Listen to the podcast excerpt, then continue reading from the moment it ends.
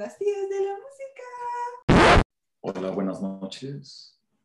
Quiero platicarles que yo soy su tío Pablo. Y justamente esta noche vamos a hacer otro capítulo como lo hacemos todos los martes. Son los martes, ¿verdad? Sí, son los martes. Y les vamos a platicar el oído de las cosas más provocativas más sensuales de los compositores. Olvídense de las vaginas y de los penes. Les estoy hablando del corazón. Yo soy. Y hoy vamos a hablar de un compositor buenísimo que se llama, bueno, en México Chopin, supongo que en otros lados Chopin. Y no sé qué tienes que decirte, Enrique. Yo decía que yo soy su tía Enrique y este es su programa donde tu tía, la que te pregunta si tus pantalones ya venían así de rotos cuando los compraste, te explica lo que es el rubato.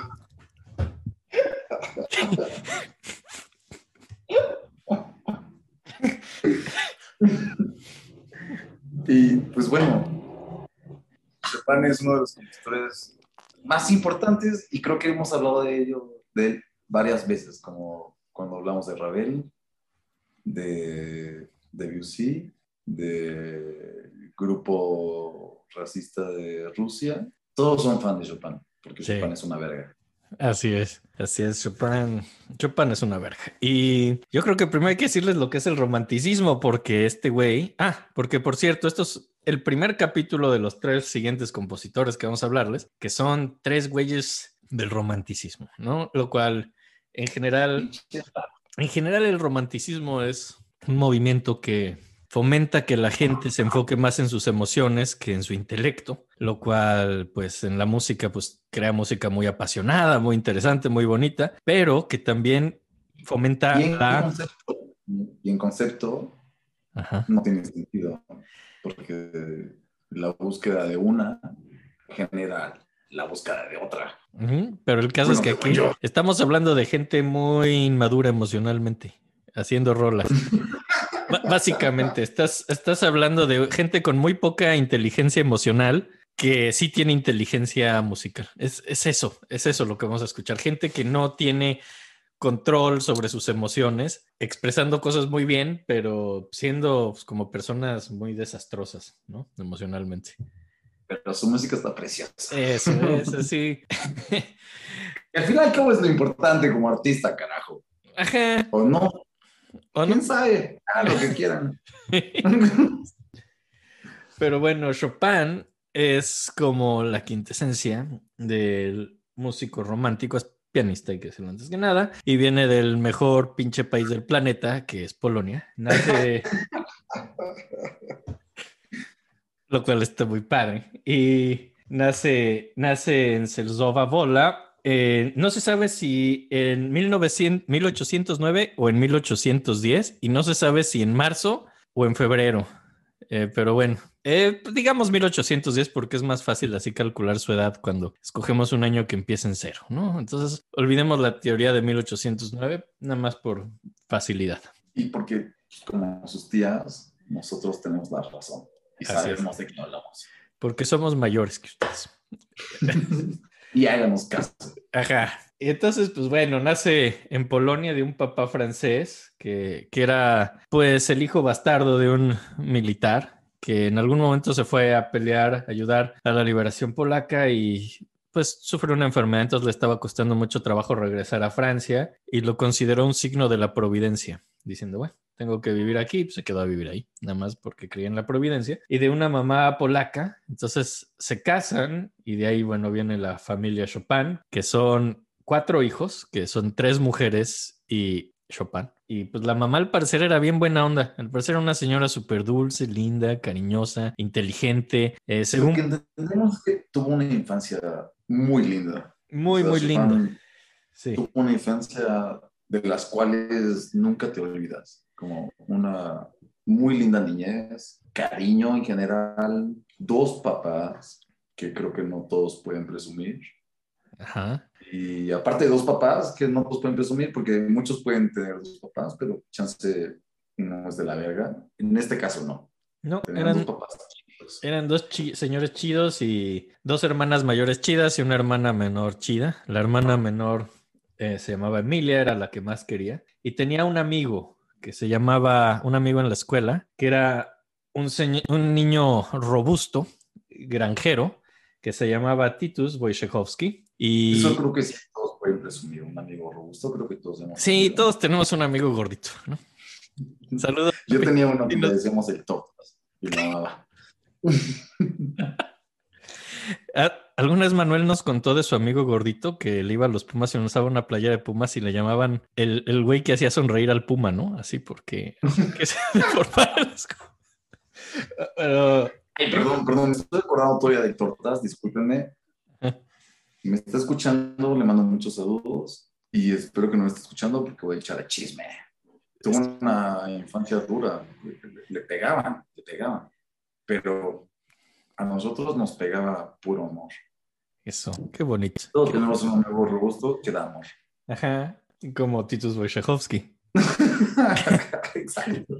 Ajá, y, y pues bueno, esta persona, Titus, es como al güey al que Chopin le... Digo, todo esto de la vida de Chopin lo sabemos muy a detalle porque Chopin era un ávido escritor de cartas, escribía muchas, muchas cartas. De hecho, hay un libro muy bonito que por ahí leí que son solo cartas de Chopin. Y esta es una de las personas a las que más le escribe toda su vida. Y muchos especulan de si Chopin era bisexual o incluso homosexual y si estaba enamorado de Titus.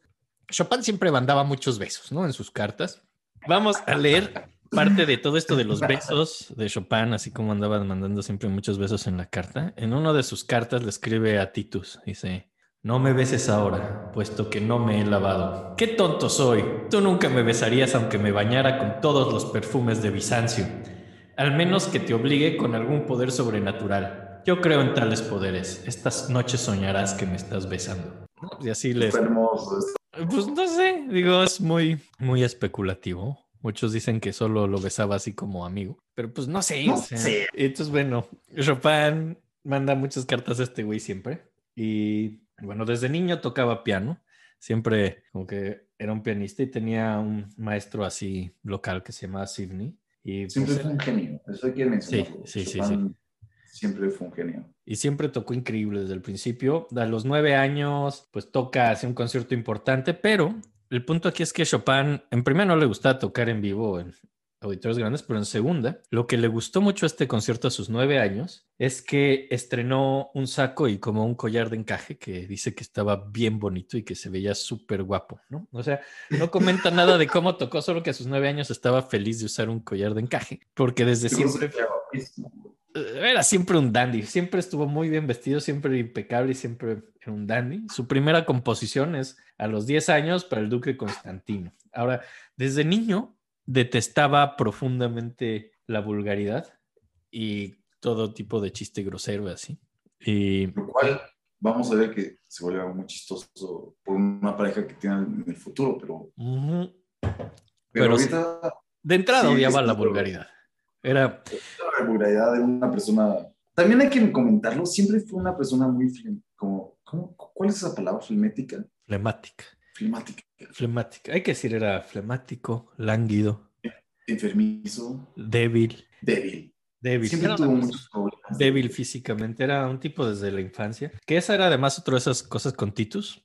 Era un contraste porque Titus sí era robusto y le gustaba hacer deportes y a Chopin no, Chopin era más delicado. Y era muy fan de la nobleza polaca, que, que pues, la nobleza polaca es enorme, o sea, creo que como una tercera parte de la población era noble, pero el caso es que era, eh, no tanto, pero era una clase... un poquito de eso. No tengo ni idea de. Es la sl- slachta o la clase eh, social, que es la nobleza polaca, es bastante más amplia y no necesariamente adinerada. Es solo gente que tenía buen nombre de familia y así. Y había unos que sí tenían sea- dinero, otros que no. Hay muchos duques, muchos condes. O sea, ¿has O visto sea, así?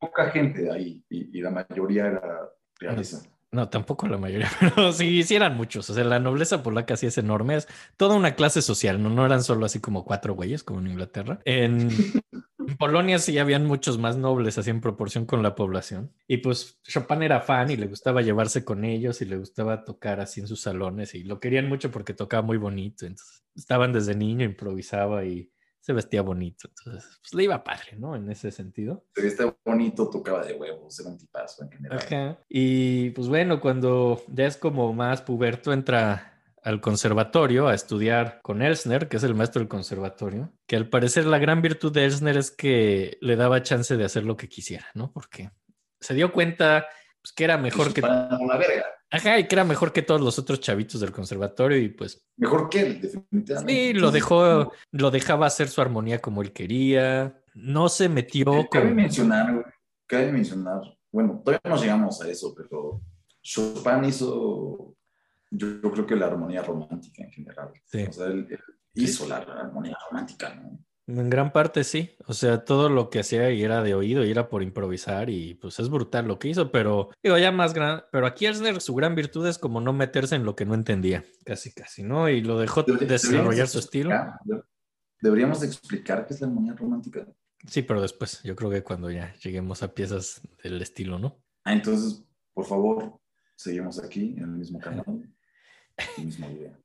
Y también le enseñaba mucho Bach, que todo el mundo ama Bach y Chopin amaba a Bach y aprende mucho de Bach. No, no el contrapunto, pero se aprende mucho. Y pues ya, a Sobre los que... todo la armonía, sobre todo la armonía, es Ujú. muy importante. ¿no? Y siempre creció siendo muy fan de Bach y de Mozart. Son los dos compositores que Chopin admiraba, ¿no? Y a los 14 ya lo mandan como al liceo, que es como la preparatoria. Y al parecer... Toda esta parte de su vida ha sido muy feliz, cabe mencionar. Sí, y su, su papá era maestro. Este señor francés era maestro, entonces todo el tiempo estudió en su casa, hasta los 14 que se va como al liceo, donde le caía bien a los otros niños, porque al parecer era muy bueno dibujando caricaturas, ¿no? Entonces, pues como que dibujaba a todos y los ponía como en situaciones ridículas, entonces les caía bien.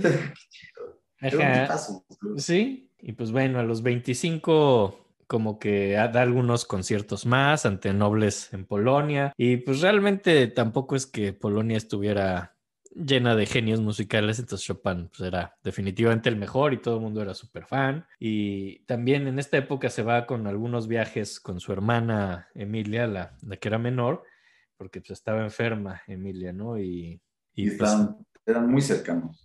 eran muy cercanos y es como la época en que se muere, ¿no? Se muere Emilia a los 14 años, Chopin tenía 17 y es algo que, que lo afecta muchísimo, ¿no? Porque pues esa sí la quería mucho. Yo creo que es como su primer momento triste, ¿no? En la, en la vida. Yo creo que sí, porque siempre vivió feliz. Y a partir de ahí, ese momento, yo creo que Chopin nunca dejó la tristeza. Siempre fue un, un amante de, de Chopin, la tristeza, y, y- y nunca la deja.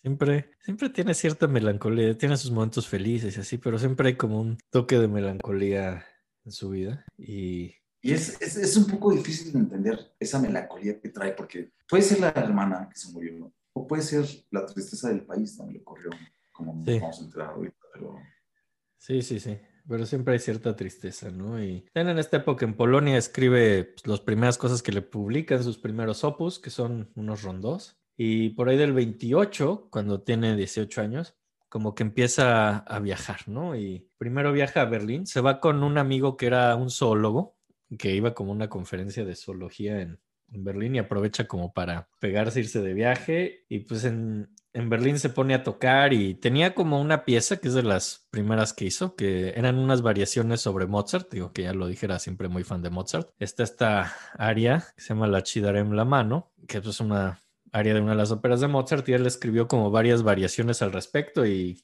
al parecer era algo que todo el mundo era muy fan de esas variaciones y en Berlín les encanta, escucha Hummel, escucha Paganini y en el 29 también viaja a Viena y le va súper bien. Aquí sigue como tocando sus variaciones y empieza como, escribió desde muy joven, como un año después se van a publicar sus dos conciertos para piano, que son pues, conciertos enormes para piano y orquesta. Y dije, somos únicos. Sí, son los únicos dos que hizo y los hizo desde muy joven. Y aquí como que en su viaje a Viena ya como que tocaba las partes del piano, todavía no estaban publicados ni terminados, pero en Viena... Son los mejores de su trabajo, yo creo. No, de hecho son súper criticados, pero Súper criticados, pero sinceramente son bonitos. Son, escúchenlos. mira, son, son dos, digo ya que los platicamos. Hay uno en Fa y uno en Mi menor, los dos son en menor. El de primero, primero hizo el de Fa y después hizo el de Mi, aunque los publicaron en desorden. El que está Creo que llamado... No habíamos hablado de la forma de un concierto. No, vez- pero sí, ahorita. El que está como concierto número uno es el de Mi y el concierto número dos es el de Fa, aunque los hizo en el otro orden. Y realmente, según yo, el mejor es el concierto número uno, que en realidad fue el segundo que hizo. El concierto se trata como forma, es básicamente contrastar una orquesta con un instrumento solista, ¿no? Que tiene que lucir. Obviamente, pues, los conciertos de Chopin son para piano con orquesta, ¿no? Habíamos hablado ya de la forma, de la forma sonata. creo que estaría bien que traten de recordar que la forma sonata es básicamente A, B, A, un desmadre y A. Y un concierto es básicamente igual, pero tratamos de involucrar la diferencia entre orquesta y el instrumentista. Y lo que se trata en este caso es de un piano. Y son tres movimientos, ¿no? Generalmente el primer movimiento es rápido, el segundo es como lento y el tercero es rápido. Y pues bueno, este, estos conciertos son muy criticados por, pues, por dos razones. Uno, que Chopin definitivamente no tenía un conocimiento de la orquesta. Entonces, pues a la gente no le gusta la orquestación de esto. Al parecer es de las cosas más aburridas de tocar como instrumentista de orquesta. Y sí, todo sí el chiste, y todo el chiste está en el piano, ¿no? Entonces, como que realmente no hay esta, esta dualidad de orquesta solista que hay generalmente en los conciertos, pues porque básicamente es una orquesta medio haciéndole acompañamiento a un piano, ¿no? Pero de hecho yo te iba a sugerir que pusiéramos el concierto en mí, que es medio larguito, pero es maravilloso, poner el primer movimiento al acabar el capítulo, porque está bien bonito. Digo, aunque, pues, digo, Es, la verdad es que es bonito. Digo, porque nosotros no lo tenemos que tocar, digo, entonces no nos importa que sea aburrido de tocar como chelista, nos da igual, pero Pues ya hay que poner sí, su- suena, suena muy bonito, ¿no? Entonces lo ponemos al final, porque al final o ya de una vez.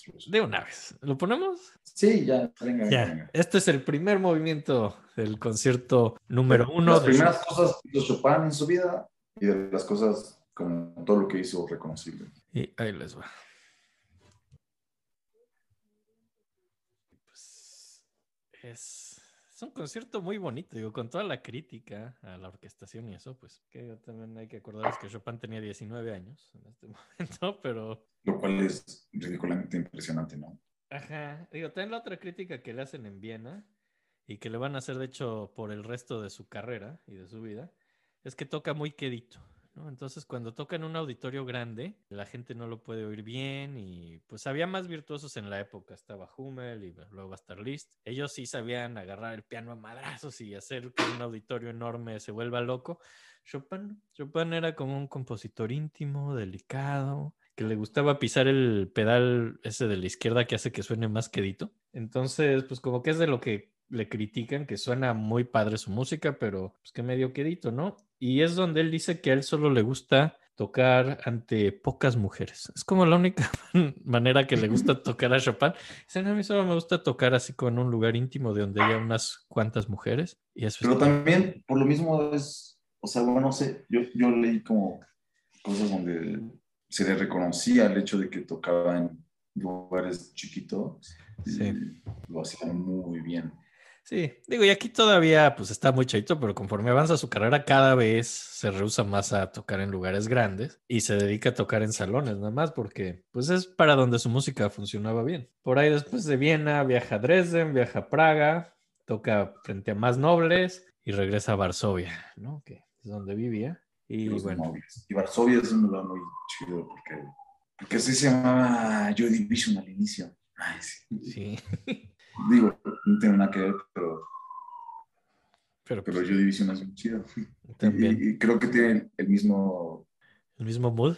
ajá, ¿no? Como la Sí. misma tristeza que te carga. Sí, sí, sí, sí, sí. Es una ciudad inherentemente con una tristeza ancestral muy bonita. Pero bueno, Ujú. Chopin era... eh, ahorita vamos a empezar a platicar de esta parte de su vida que es como de las más morbosonas y divertidas. Era una persona sumamente enamoradiza, que se enamoraba y desenamoraba diario, básicamente. Y cuando estuvo de viaje en Viena, se enamoró de una mujer que se llama Leopoldine Blaetka, que tenía 17 años. Y pues como que le pidió que le escribía sus rolas. Esta cuata Leopoldine escribía piano. Entonces como que le escribió un manuscrito. En esa sus- época, amarse de alguien de 17 años no era, no era mal visto. ¿verdad? Pues no, porque te morías a los 30. Es como si hoy te enamoraras de alguien de, de 40 años. Digo, no, no sé, pero... Exacto.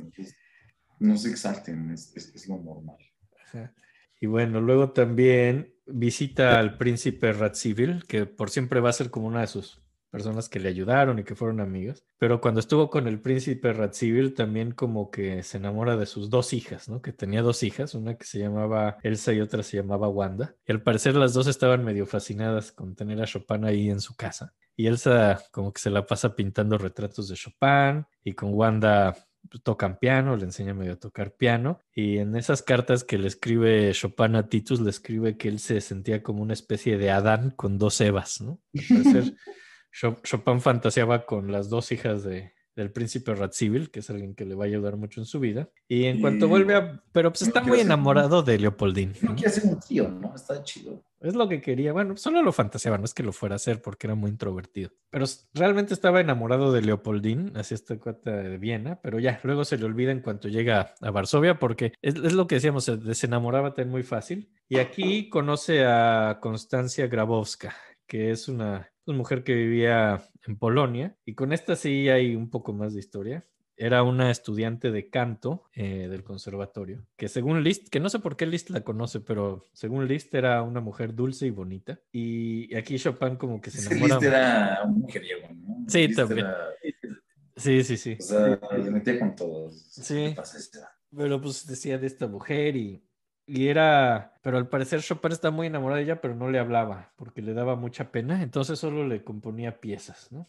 Y, y escribía cartas así a Titus, ¿no? Aquí, esto es algo que le escribió en una carta a Titus hablando de Constancia, ¿no? Dice, Dios prohíba que ella sufra de alguna manera por mi culpa. O sea, no la quería conocer porque le da miedo hacerla sufrir. Dejemos que su, que su mente descanse. Pero díganle que mi corazón solo late y nunca dejaré de adorarla. Díganle que incluso después de muerto, mis cenizas van a ser lanzadas a sus pies. O sea que es medio intenso, ¿no? Para alguien con quien nunca has hablado. Yo creo que en esta época se eh, merecería una especie de demanda. Ay, sí, ¿Una especie de qué? demanda. Sí, sí, lo demandarían durísimo por escribir que avienten sus cenizas a los pies de alguien que pues, solo le gusta un estudiante que una vez vio y con quien nunca ha hablado. Está loco de qué habla, ¿no? sí, sí. Digo, y ya, y no sé, o sea, como que eso de aventarle cenizas a los pies, o sea, ¿tú qué harías si alguien te aventara cenizas en tus pies? Sinceramente no haría nada. Pero porque eres una persona que no hace nada cuando pasan cosas, ¿sabes? O sea, he estado como en, en varios episodios extraños en, en mi vida y en general nunca, nunca hago nada. Como que siempre me quedo parado viendo, pensando, pensando todo lo que está pasando. Y, y- y digo, verga, tendría que moverme, tendría que hacer algo. Y estoy siendo el vato que no se mueve, pero no, no puedo evitarlo. Aunque te, esté- No, me quedo parado viendo. aunque te avienten cenizas de un güey muerto, así en los pies. Yo creo que haría lo mismo. Sí, sí, también es muy desconcertante. Es muy desconcertante. Ajá, sí. Te desconcertas, ves la ceniza en los pies y yo pensaría como, no sé, por ejemplo, si traigo chanclas. Ah, sí. Y entonces sí me tocan, ¿no? Sí, sí, sí, sí, sí. Pues está bien, ok. Es como ir a la playa, ¿no? Un poquito así la arenita o cómo se... Me reventaron y, y, ¿qué haces, no? Como, pues ok, ok, ok, ok, ok, ok, ok, ok. Sí. Chido, chido, chido, chido, chido. Este, creo que se te cayó tu ceniza en mis pies. Entonces, Sí, sí, sí. ¿Por qué lo harían aparte? ¿Sería agresión o...? o- o- Yo, creo que- yo creo que es un gesto muy extraño, ¿no? Pero es lo que hablamos. Es, raro, no sé si es sería- gente que no tiene inteligencia emocional. Por eso dije desde el principio, es gente sin inteligencia emocional. Aviéntale mi ceniza en los pies a esa mujer con la que nunca he hablado. A ver qué hace. Así pues, ¿qué va a hacer? O sea, no va- Pero bueno, Sí, sigamos, sigamos. sigamos. Digo, esto es 1830 y Chopin ya es súper famoso y un gran héroe en Polonia y en Varsovia. Ya estrenan sus conciertos, los que, como el que tocamos de ese rato. Gran o sea, éxito.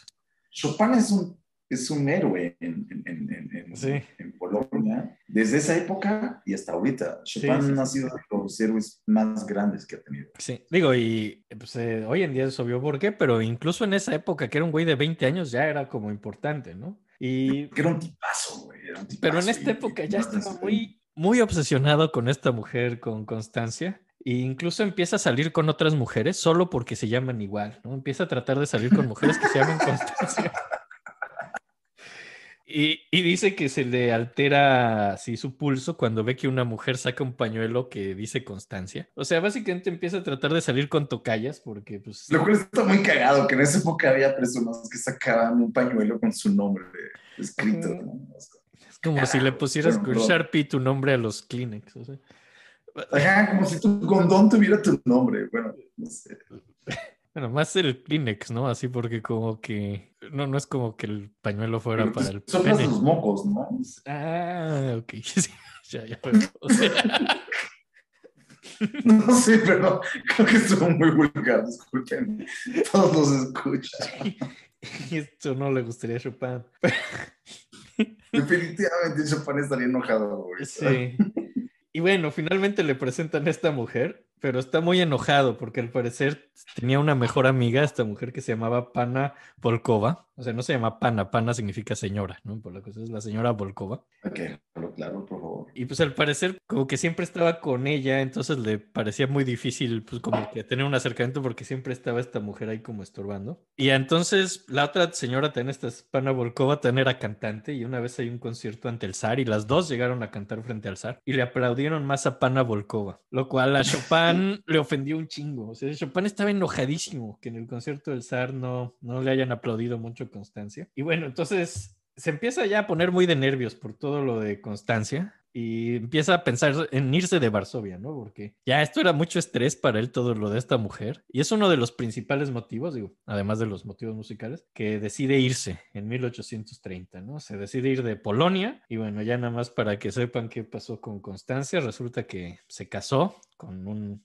comerciante en 1832 y se quedó ciega. Y, y- y le fue mejor. Le fue mejor de si se hubiera quedado con. ¿Con Chopin? Sí, porque igual se hubiera quedado ciega. Estaría ciega, pero... Si hubiera quedado ciega, nada más hubiera sido más pobre y tener que aguantar a un músico es de la verga. Sí. Como ya lo hemos dicho, por favor, nunca estén con músico. Y ya se va de Polonia y nunca vuelve a ver a su mamá. A su papá lo vuelve a ver una vez en la vida. Y antes de irse, como que todavía se despide de Titus y una última vez como que lo visita en su Hay una granja. cosa muy que, que- que me gustaría mencionar ahorita. En, en- en Polonia existen músicos que llegan a puerta a puerta. Similar a México, como los que llegan con trompeta que tocan en la calle, pero aquí son músicos reales y, y tocan muy bien y, y- y- siempre están improvisando y cambian muchísimo la música, no solamente el tiempo, también cambian la melodía, dependiendo de- del sentimiento y, y bla, bla, bla, bla, bla. Y creo que, que eso es algo importante en la influencia de Chopin, y sobre todo en este momento, cuando todavía está en Polonia, esas cosas yo creo que triguearon, no sé, ¿cómo se dice? Sí, sí, sí. Fomentaron. ¿no? Ajá, como el hecho de que él hiciera danzas, como... Hay, hay un momento de Los. Simpson que pasa exactamente lo mismo que nos acaba de pasar. Que Homero dice, ¿cómo se llama cuando tratas de hacer que algo sea mejor? Y Lisa dice, fomentar. fomentar, papá. Entonces, creo que acabas de hacer justo lo mismo. que- que- que- que la respuesta era fomentar. Exacto. Y, y- y yo creo que sí influyó muchísimo en, en- en- en- en que él cuando tocaba, o sea, las rolas que ahorita escuchamos obviamente de él están escritas, pero yo estoy seguro que cuando las tocaba, puta madre, el vato improvisaba y hacía lo que quería. Sí, no, sí sé que era un gran improvisador y que de hecho improvisaba cosas maravillosas y así, que lo que le tomaba más tiempo y trabajo era de hecho pasarlo al papel y ponerse a escribir, ¿no? Pero pues, las improvisaciones eran geniales. Eso es que ponemos como una rolita de música montañesa polaca. Yo creo que sí, ¿no? Como, sí, Sí. claro.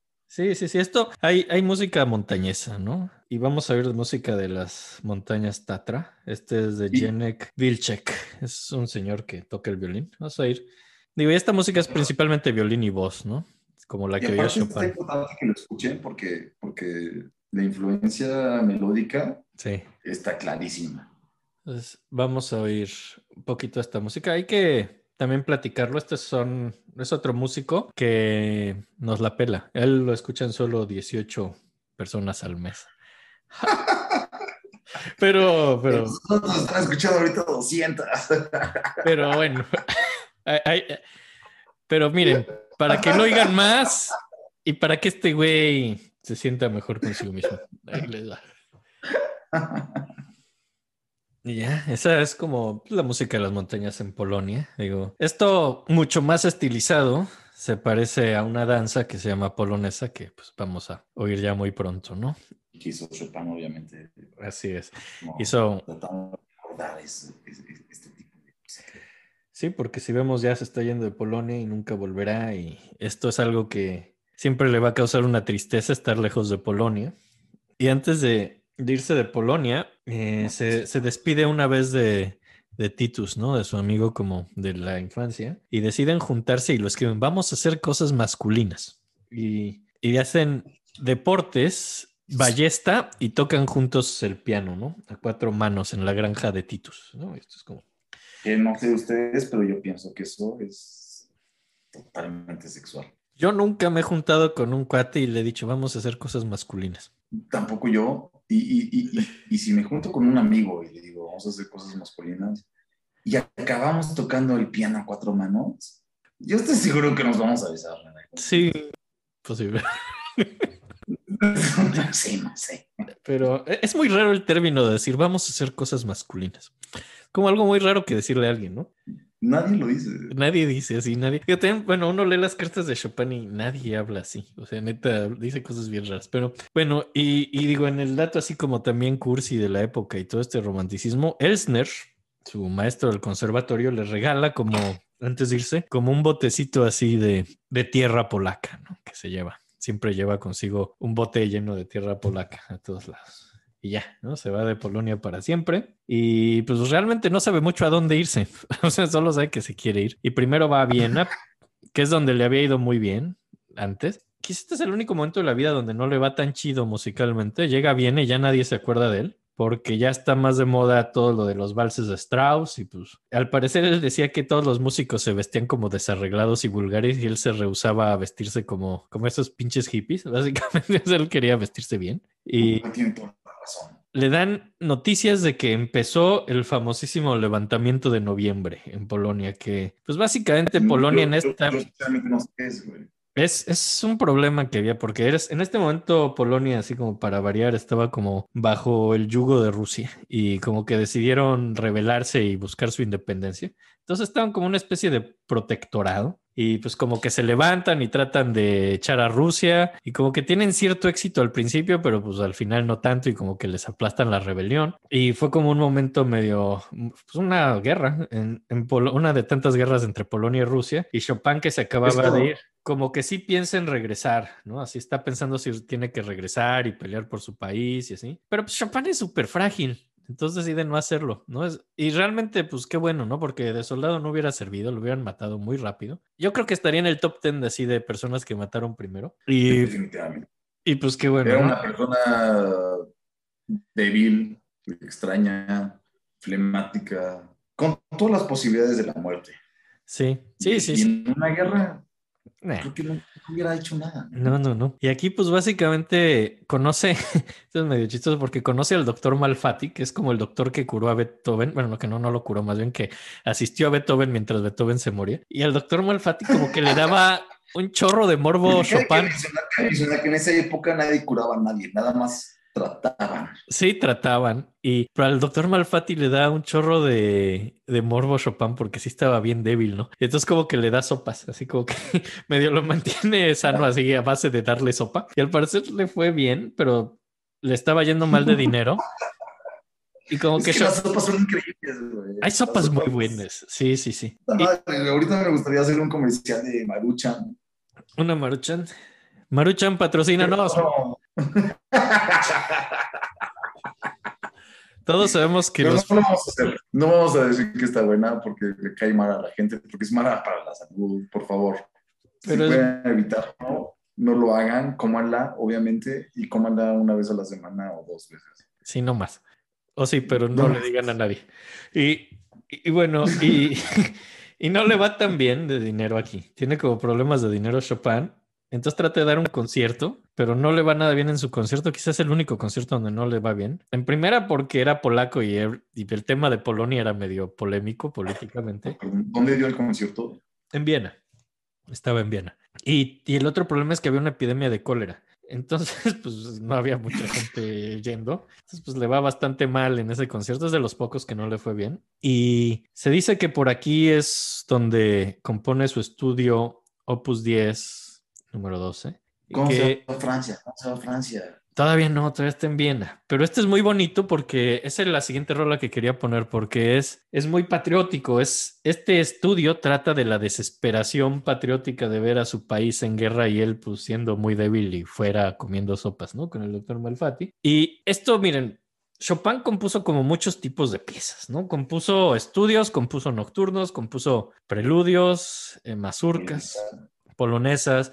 Entonces son como varios tipos de piezas que compuso toda su vida, ¿no? Desde que era joven hasta que era joven y se murió porque pues, no, no llegó a viejo, pero durante toda su vida iba componiendo estos tipos de piezas. Entonces pues vamos a ir viendo como cosas representativas y quizás es un buen momento de explicar lo que es un estudio, ¿no? Un estudio básicamente es una pieza didáctica, están hechas como para aprender a tocar el piano y pues aprender ciertas cosas técnicas y cada estudio que hacía Chopin como que abordaba un tema técnico que un pianista tiene que ser para volverse un buen pianista, ¿no? Un gran pianista. Pero la diferencia de Chopin También así- quiero mencionar que Chopin era un gran maestro. O sea, ya en esta época era un maestro, no, todavía no. no. Ah, Lo, lo editamos, sí, editamos. Y, No, no hay que editarlo, la verga. ok. sí, no, no, pero Va a ser un maestro pronto. va a ser un maestro pronto y pues un gran maestro. pero, pero era un gran maestro y, y- y este tipo de, de ejercicios los, los, se llaman études. Hecho. Études. Études. Perdónenos, ya saben que nosotros hablamos francés mejor que los franceses, entonces nosotros decimos. Eh, Es que nosotros tenemos como lenguaje de Occitania. Ese es el problema. Y, pero el punto Y es ahí que empezó. sí, es interesantísimo todos sus études. Y no solo porque los etudes así sirven así para aprender cosas técnicas del piano, sino porque lo llevó más allá que gente mediocre como Cherny, porque los hace súper bonitos y estéticos. O sea, hay un valor artístico dentro del soso ejercicio de piano, ¿no? No, no son solo ejercicios de piano aburridos, estos también son bonitos, ¿no? Y tienen una intención Tiene un estética. valor precioso. Escúchenlos, carajo. Por ejemplo, vamos a poner Sí. este Opus 10, número 12, donde se puede sentir una de- desesperación patriótica, lo cual no se puede decir de otros ejercicios de piano, así todos baratos. Y ya, si después de oír esto no quieren salir a golpear rusos para defender a Polonia, no tienen corazón, No tienen puto corazón. no tienen alma. No tienen alma.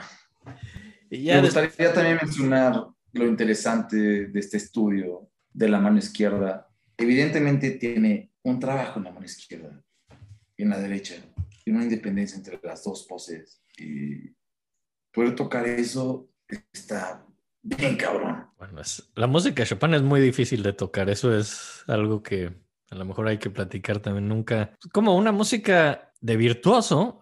Ahora, la gran diferencia con Liszt, por ejemplo, es que lo que hace Chopin de virtuosismo no es nada más para que sea difícil y por virtuosismo en sí. O sea, hay una intención estética y artística y profunda detrás que resulta ser virtuosística y difícil de tocar. No, no es virtuosismo vacío, ¿no? Pero sí, sí es Y no solo virtuosismo.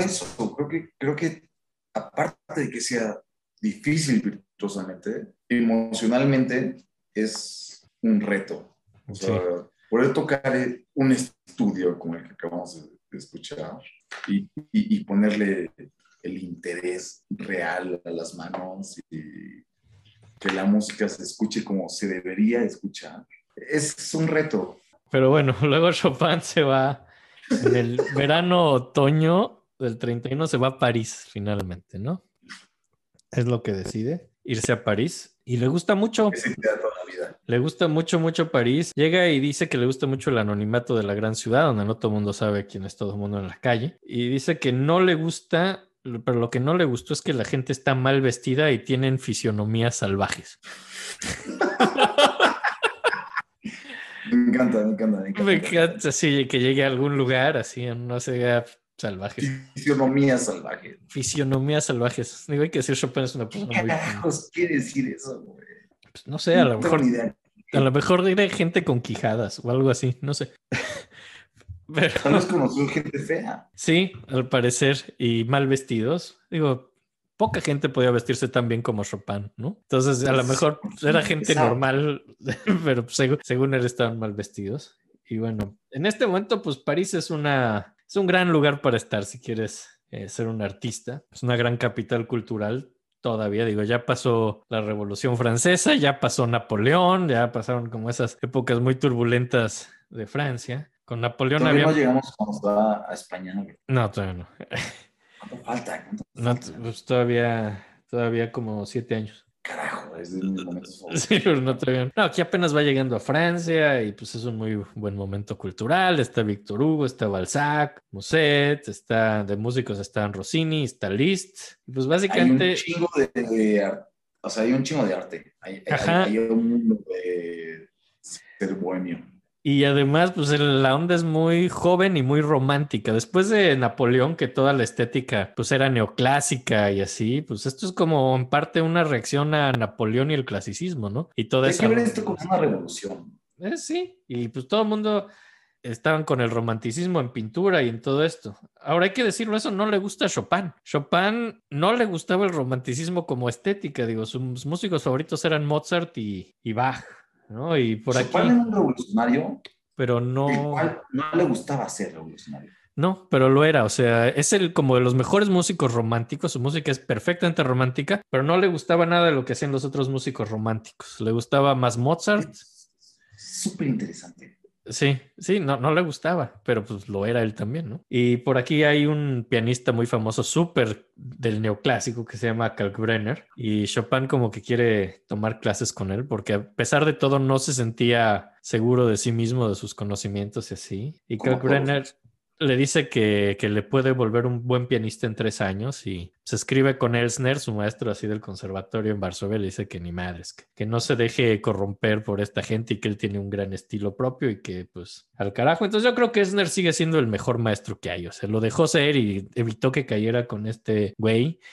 Y creo que en parte Chopin sí se lo debemos a Elsner. Yo no sé si Chopin fue buen maestro, pero definitivamente hizo escuela. Sí, ¿sabes? O sea, sí, sí, sí.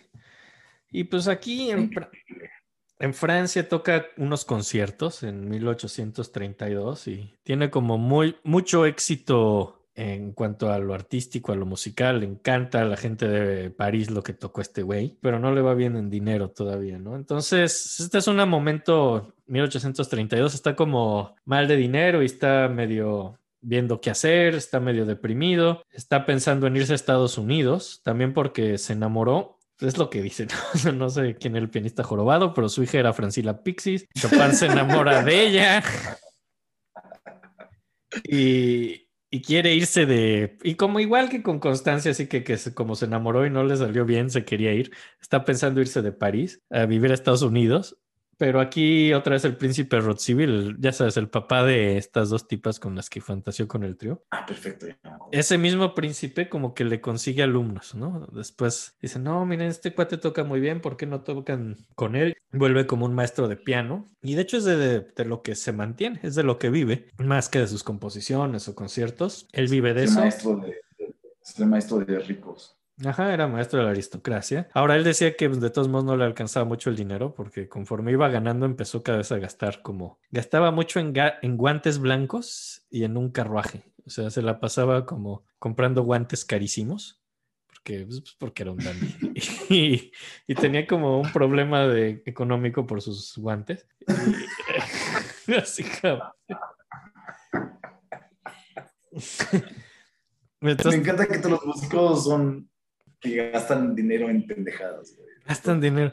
No, y espérate al capítulo siguiente, spoiler alert, se pone espectacular la gastadera en pendejadas. No, no tienes una idea, pero, pero, pero bueno, Chopin se gasta mucho dinero en guantes y carruajes. Y bueno, al parecer era un gran maestro, al parecer sus alumnos lo querían mucho, generalmente era buen maestro, tenía como...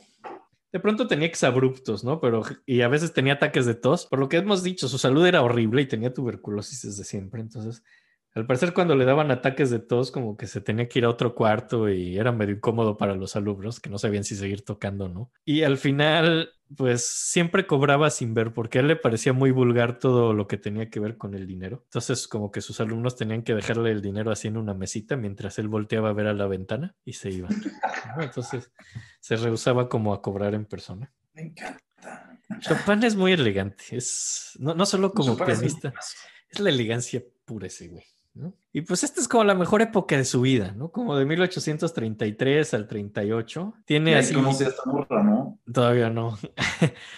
Falta una mujer maravillosa antes, vas a ver. Y, y- y aquí conoce a Liszt y a Hiller, que son como sus dos grandes amigos, los dos pianistas. Y al parecer jugaban mucho a imitarse en el piano. Ya se decía, miren, toco como Liszt. Y se ponía a imitar a Liszt y Liszt decía, miren, toco como Chopin. Así tocaba todo No sabía quedito. La pas- Era como lo que hacían, así jugaban a imitarse. Chopin tocaba muy pocos conciertos porque, pues, lo que habíamos hablado, no le gustaban los espacios grandes porque tocaba bien quedito. Entonces tenía supongo que cabe mencionar a Liszt, ahorita lo mencionamos, y es, es un pianista, compositor importantísimo en la época, Sí. ya lo habíamos mencionado cuando hablamos de Ravel, y es un tipo, es un puto genio básicamente, Y es el primer rockstar. es un puto rockstar. Es un rockstar. En esta época era trivial. Liszt se vuelve muy profundo y un gran compositor ya años después. Creo que eso nunca le tocó verlo a Chopin. Le tocó ver a Liszt banal y frívolo, tocando solo cosas difíciles por ser difíciles. Con los años madura Liszt y se vuelve un gran compositor, pero aquí pues era bien trivial el güey. Pero era un virtuoso. cosas increíbles siempre. Y, pues los fans se volvían locos. Pero bueno, nada más era un... un Sí, sí, sí. No, sí, es importante decirlo. Y Hitler pues era otro virtuoso del piano, pero pues, yo creo que sin carisma porque ya nadie se acuerda de él. Y... Nadie sabe quién es. Nadie sabe quién es. Yo no sé quién es. Y por ahí Mendelssohn también alguna vez lo conoce. Y, y a Mendelssohn le gustaba mucho lo que hacía Chopin y le pone de apodo, le dice Chopineto. Así, Mendelssohn le decía Chopin. lo que no sé por ¿Qué hicimos apodos otra vez, güey? Creo que Sí. lo único que hemos tenido que ponemos apodos es de Debussy, ¿no? Ese- no, también hacía muy malos apodos, así de eso de ponerle el precursor, a ti es un apodo horrible, o sea. Tienes toda la razón. Y- y- Pero hay buen apodo, güey. ¿Cuál el buen apodo de Xati, güey? No sé, ¿sabes qué? La verdad, creo que eso que dijimos al principio pobre, del capítulo. el pobre, ah, sí, el pobre, ese sí está. Señor pobre. El señor pobre. Señor pobre es un buen apodo. Y el que dijimos al principio, el señor que hace, que hace sonreír al puma es un buen apodo, pero eso no tiene nada que ver con esta gente. pero, pero bueno. Y, y aquí es donde se pone muy chistoso porque, ah, bueno, decíamos que toda esta gente era fan de Chopin, Mendelssohn y Schumann, y esos, pero él no era fan de ellos, no, no era recíproco. A Chopin no le gustaba la música. No, Chopin es Chopin. A Chopin no le gustaban los Chopin También románticos. era una persona que sabía que era una maravilla y se amaba a sí mismo. Sí, pero no, No le gustaba la música de esos. No, los románticos no le gustan. No, no le gustaba Mendelssohn, no le gustaba Berlioz, no le gustaba Schubert, no le gustaba Schumann, Beethoven más o menos. O sea, como que era... No le gustaba esta música, ¿no? Pero aquí es una época muy chistosa. Que era un puto genio. O sea, sí, sí cabe mencionar que, carajo, güey, la música que ese güey hacía Sí, sí, es una maravilla. Y aquí conoce a, a Delfina Potocka, que es una condesa polaca. Y, y bueno, esto hay, es una señora que tenía como muchos amoríos con todo mundo. Era, era una mujer casada con el conde Potocki en Polonia, pero pues básicamente se casó así, nada más así por dinero y lo dejó en Polonia y se escapó a Francia, donde se separaron y pues como que le pusieron dinero de una pensión, entonces pues se compró una casa en Francia y, y tenía como amoríos con todo mundo esta mujer, ¿no? Al parecer. Qué chido. Sí, sí, tuvo con... Y, y en general le gustaban como hombres así muy notables, ¿no? Eran generalmente condes o duques o artistas Era una mujer importantes. libre. Sí, sí, mujer sí. libre, y Empoderadísima. Que le gustaba el dinero. Y tiene ahí unas ondas también con Delacroix, así con el pintor, que, él- que él decía que la mujer ideal y la mujer más espectacular del mundo era Delfina Potocka. Y tiene por ahí como ondas con De la Roche, que la pinta como la Virgen María. Y tiene ondas con Balzac, que bueno, la describió. Como Balzac era escritor, él sí escribió algo. Entonces quiero escribirles. Sí, sí, sí. Entonces quiero escribirles lo que. Saque tú con esta morra. Sí. Güey, Por favor, lo puedes leer. Vamos a leer lo que escribió Balzac de, de Delfina Potocka. Dice, a los 25 ella era todo un monumento, con hombros blancos, deslumbrantes y pechos generosos. Sus ojos eran azul oscuro y usaba su pelo dorado con rizos que caían en cascada o colocadas en un moño. Ella era bien leída, con oído para la poesía, tocaba el piano, hacía composiciones y deleitaba auditorios privados con su canto. Su salón era un lugar para que vinieran si eras rico o talentoso. En el momento de las relaciones sexuales, ella era incansable. Los nuevos amantes se solapaban con los viejos. Ellos competían el uno con el otro por sus favores y consentían todo capricho. Entonces, bueno, esto era Delfina Potocka, ¿no? Estamos hablando de una dieta sexual bastante compleja. Sí, una tipa bien acá, ¿no? Y Mickiewicz, también el poeta polaco, solo la llama la mayor pecadora. ¿Qué digo? Qué chido, güey. No mames, que, güey, era una mujer increíble. Sí, sí, sí, sí. Hot take, ¿puedo decir un hot take? Claro que sí, Yo creo que Delfina es más importante en la vida de Chopin que George Sand. totalmente. Eh, ya lo veremos, pero entonces, bueno, ella era una alumna de Chopin y según esto tienen su, su amorío y ella es la que vuelve a Chopin un amante desinhibido, porque hasta ese momento Chopin solo era un güey que se enamoraba, se deprimía y se escapaba de las ciudades, ¿no? Porque no, no salía bien, pero con ella, ella lo vuelve como desinhibido sexualmente. Yo creo que fue el primer emo, tal cual, ¿no? Sí, ¿verdad? Sí, sí, sí, sí. Y aquí viene Era algo... atractivo, era un tipo muy sexual, o sea, Chance él no lo sabía, pero le gustaba a todas, ¿no? O sea, pues.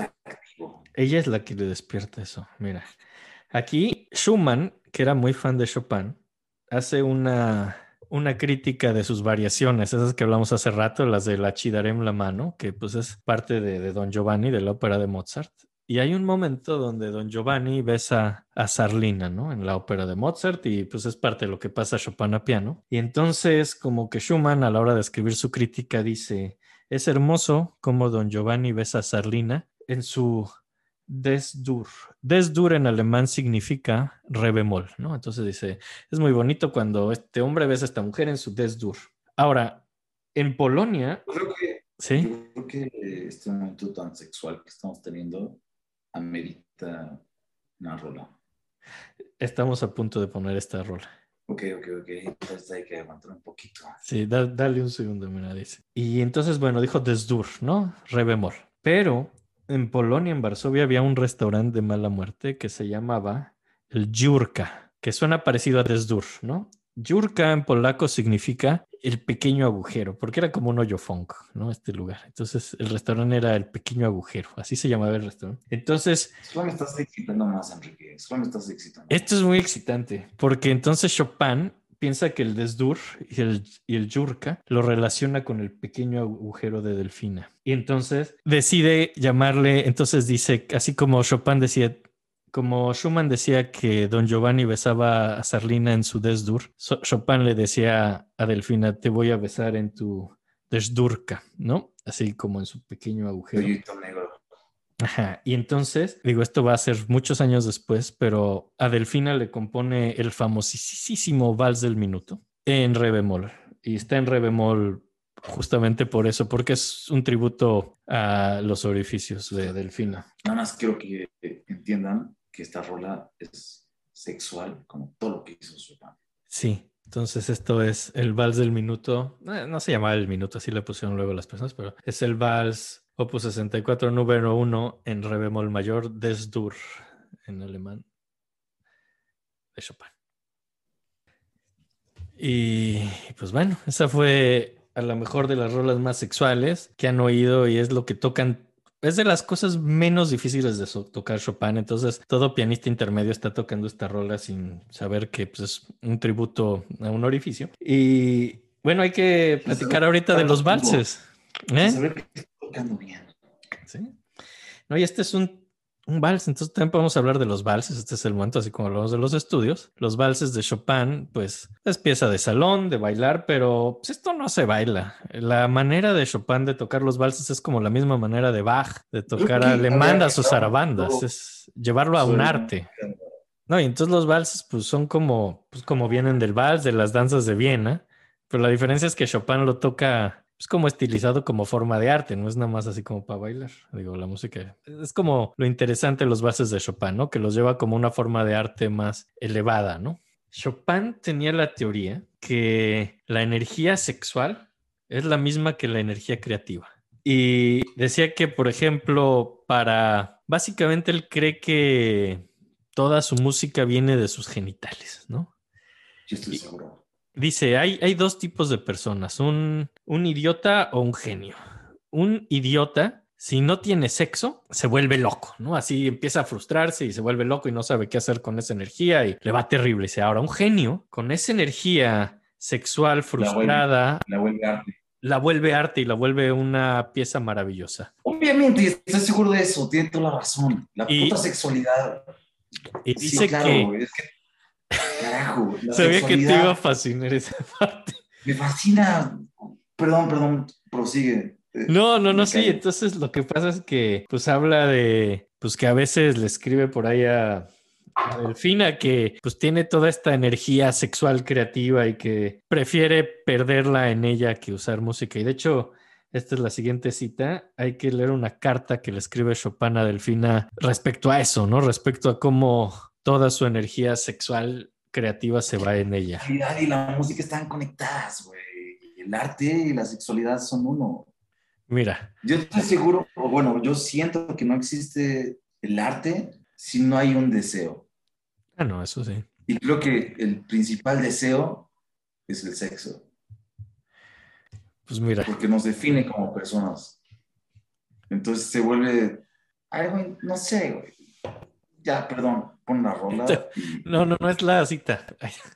Él, él le decía Findela a Delfina, ¿no? Entonces, mira, ahí te va esta cita que dice, ay, mi dulce Findela. ¿Cómo? Del fin hasta el fin. Delfina, es que está bien culero el nombre, la verdad. ¿No Pero topas del fin hasta el fin? sí, claro. Sí, Ah, sí, sí. Pero, ¿verdad? no, pero sí está culero el nombre. Pero dice, ay, mi dulce Findela, piensa cuánto de este preciado fluido he desperdiciado en ti, clavándote sin ningún buen propósito. Yo no te he dado un niño y piensa cuántas ideas musicales se han desperdiciado dentro de ti. Baladas, polonesas, quizá hasta un concierto completo se ha perdido para siempre en tu bemol en re mayor. No te puedo decir cuántos. He estado tan profundamente sumergido en ti que casi no he creado nada.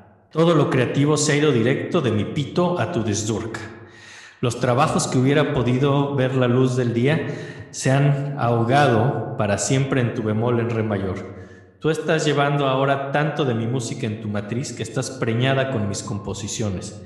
Los santos tenían razón cuando dijeron que las mujeres son la puerta del infierno. No, no retiro lo anterior. Ustedes son la puerta del cielo. Por ti yo daría la fama, el trabajo, todo. Yo sé que te gusta mi pito y mis huevos, y después de esta charla tú deberías de respetarlos más, porque no solamente son fuente de placer, también son la fuente de mis logros artísticos. Placer supremo, la creación de vida, de arte, de ciencia, todo se origina de estos, el Todopoderoso, siempre y cuando puedan vivir. Sí, tiene toda la razón, qué hermoso. Y pues esa es la carta que le escribe a Delfina. Es que estoy seguro que no hay, no hay, no hay creación si no hay sexo. O sea, Por eso- sexo. Creí que te iba a gustar mucho esto, porque es lo que siempre le andas diciendo a las visitas. Sí, discúlpenos. Ustedes tal vez no, no, no, no, no, lo saben, pero cada vez que viene una visita, lo evité en la última y yo lo voy a hacer. Pero generalmente pongo incómodo a las visitas preguntando cosas de sexo. Y es porque crees lo mismo que Chopin, Sí, claro. porque crees que su creatividad viene de su sexo, sí. Sí, el sexo y la creatividad son uno mismo. Según yo y según Chopin, por lo visto. Y entonces al parecer Chopin, pues ahí le echó media producción a esta mujer y, y ya, en vez de componerlo, ¿no? Pero- Le echó medio producción. Venga, como que- Bueno, ya basta. Perdón. y luego, y ya, digo, lo- todo lo de Delfina pues va muy bien, pero se acaba muy abruptamente porque extrañamente dentro de todo esto de, pues, de mujer liberal y todo este show, sí era medio conservadora extrañamente dentro de todo esto. Y entonces el marido de pronto dice, ¿sabes qué? Ya no me late esto, mejor regrésate a Varsovia. Y pues le hace caso, ya vende su casa de París, se regresa a Varsovia y ya, ¿no? Y pues bueno, que sí. Y pues de la Croa triste y de la Roche triste y Chopin triste y Balzac triste y pues todo el mundo triste, yo creo que. ¿Cuándo, cuándo, cuándo, cuándo llega, cuándo llega a España? No, pues eso todavía no, porque todavía ni anda con esta mujer. Y ya. Es la mujer más interesante de su vida. Aquí Chopin tenía 26 años, ¿no? Cuando esta mujer se fue y ya, ¿no? Entonces, bueno, hay que hablar un poco de la música de Chopin ahora, después de hablar tanto del Fina, pues su música es absoluta, o sea, no, no se trata de algo más, que es algo muy excepcional en el romanticismo y es donde podemos ver que su mente en realidad era más clásico como Mozart. Sus piezas tienen nombres de danzas, o son valses, o polonesas, o mazurcas, o son estudios, o son nocturnos. No son como la música, pues, de Liszt, que se llame cascadas, o de Schumann, que se llame mariposas. O sea, se trata de música, no se trata de otras cosas. Ya todos esos títulos mafufos, así del vals del minuto y esas cosas, ya se los puso otra gente. Chopin era solo música absoluta. Y, Bueno, lo único que le interesa es hacer música real. y real, y que no se trate de otras cosas.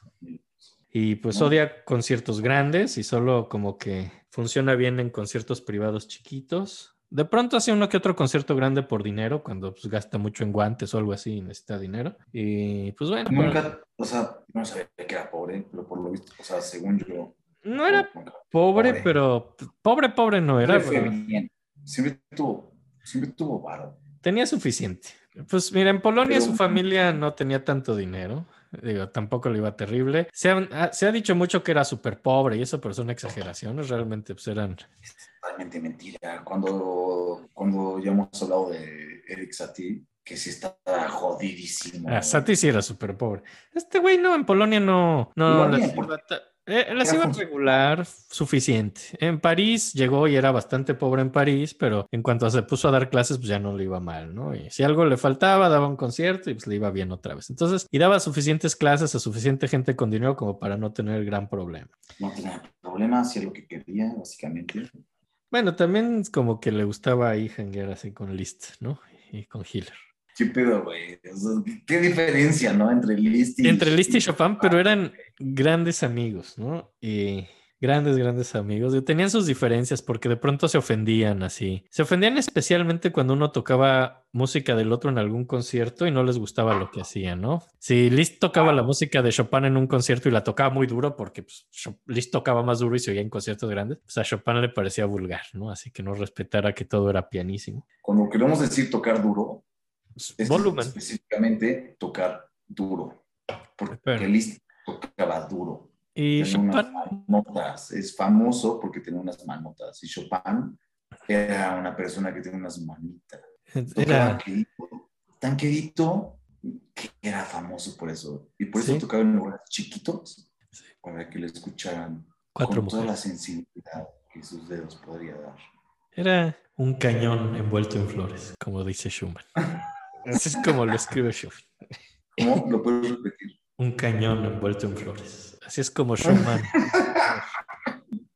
Tiene toda la razón, en un cañón envuelto en flores. Era un cañón envuelto en flores. Y pues escribe piezas cortitas y, y bueno, compone sumamente emocional, así, pero no todo es deprimente, componen todo el rango emocional, hay rolas felices también y todo eso.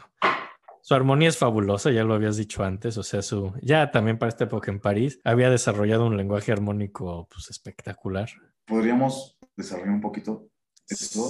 Bueno, Sí, yo explicaría la armonía de Chopin como es lo que genera Chopin armónicamente muy interesante es en base a cromatismos, que son notas ajenas a la tonalidad en que uno está, ¿no? Esta, esta manera de tocar notas ajenas que no la hace lo tonto, lo hace de formas planeadas, genera emociones, porque son cosas que están fuera de lo previsto, fuera de lo esperado, te generan como algo especial, te generan sorpresa, te generan tensiones y pues la armonía de Chopin antes que nada es extremadamente cromática.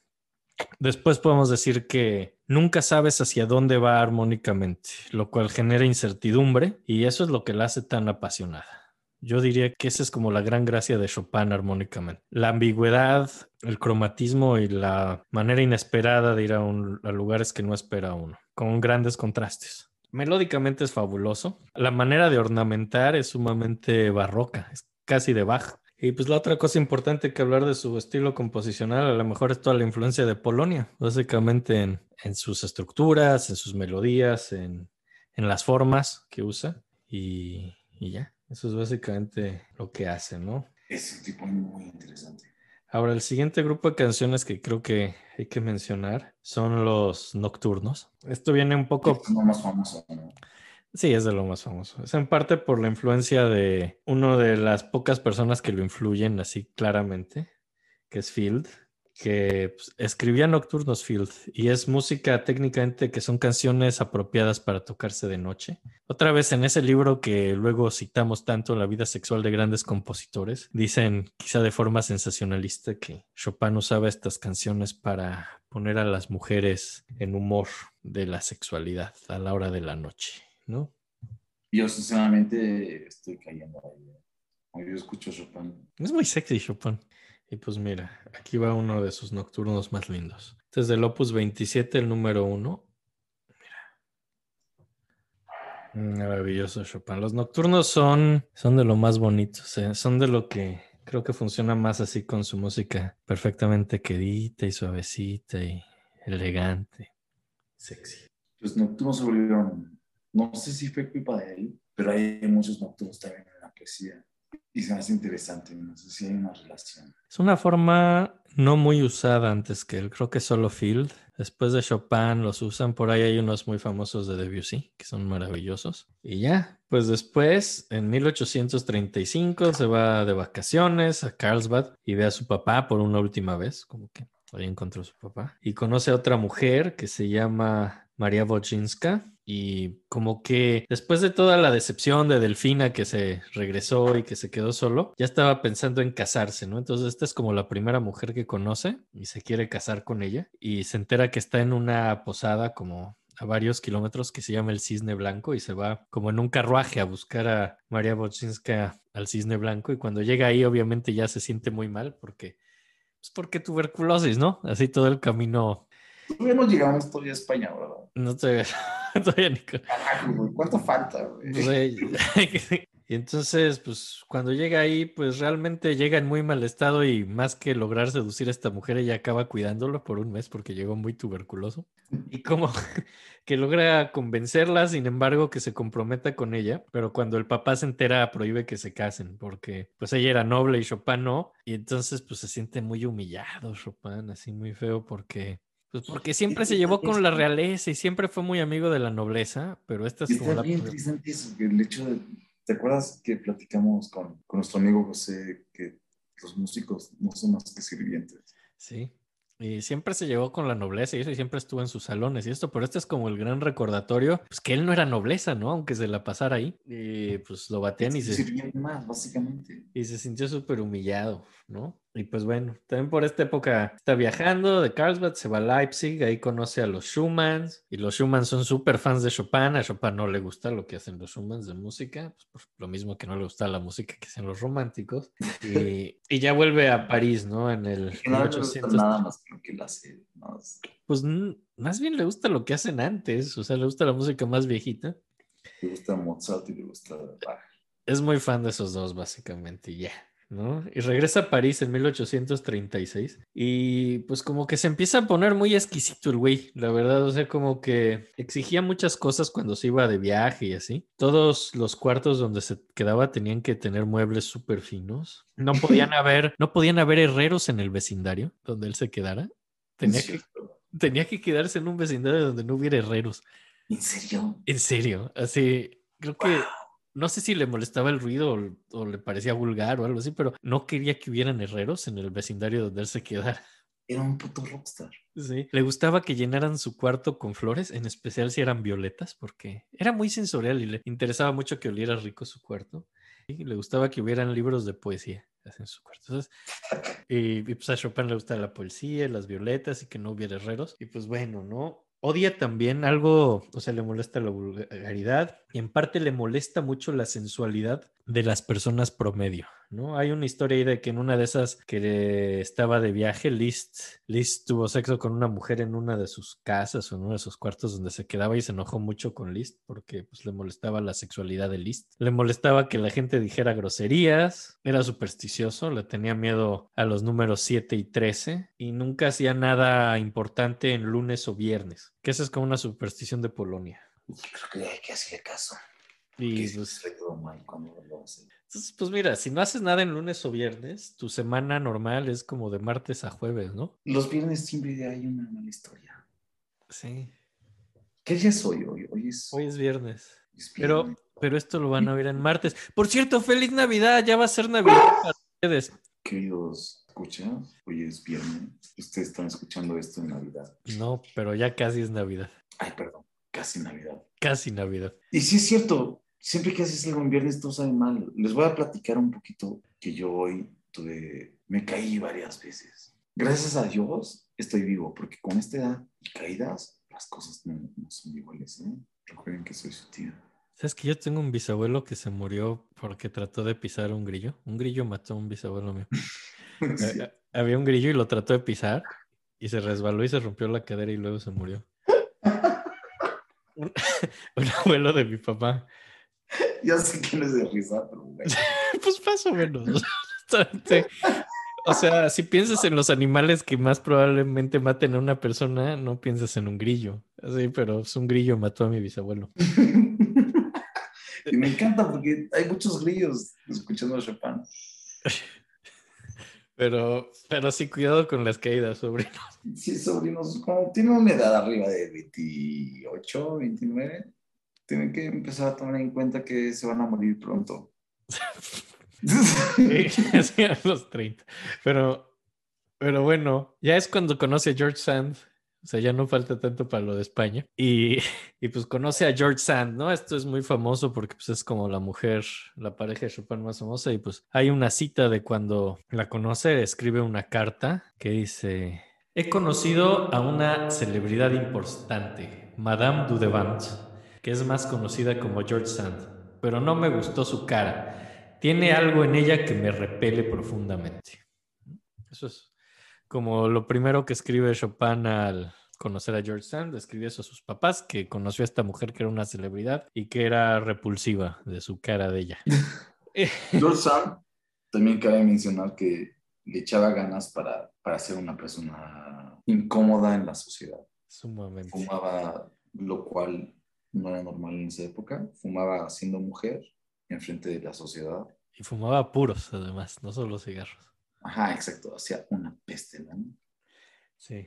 Se vestía de hombre Ajá. y básicamente es de las primeras revoluciones feministas que hay, ¿no? Sumamente. De hecho, pues es una mujer que se casó a los 18 años, nada más por conveniencia, dejó a su marido muy pronto, pero antes tuvo dos hijos, luego tuvo muchos amantes, entre ellos Musset, que acabó muy mal la, historia de Musset también, digo, era una escritora, ¿no? Escribió algunos artículos en un periódico y luego escribió su primera novela que se llamaba Indiana, que fue también muy escandalosa. Era una novela que se trataba de una mujer que abandona a su esposo por buscar el placer. Digo, que es básicamente lo que estaba haciendo en esa época. Pa- aparte en la época era... Ajá. Y como era muy escandaloso todo esto, se puso un nombre de hombre, se hizo llamar George Sand en vez de llamarse Aurora Du- Dudevant. Y entonces empezó a, a agarrar toda esta personalidad de hombre donde fumaba, donde decía groserías, donde se vestía con un traje. Y hay una Escupía en la calle. escupía, pero hay una historia maravillosa, una cita maravillosa de Henry James, el escritor americano, que dice, George Sand sí podría ser un hombre, pero definitivamente no era un caballero.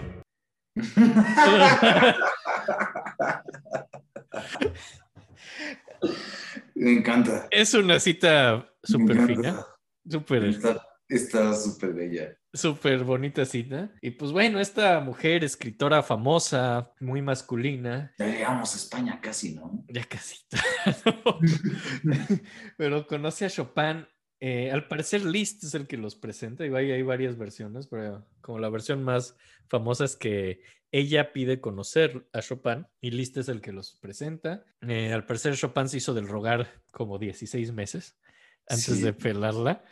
En teoría no le gustaba. No, la veía repulsiva. Era repulsiva y porque hacía cosas fuera de lo normal en la sociedad.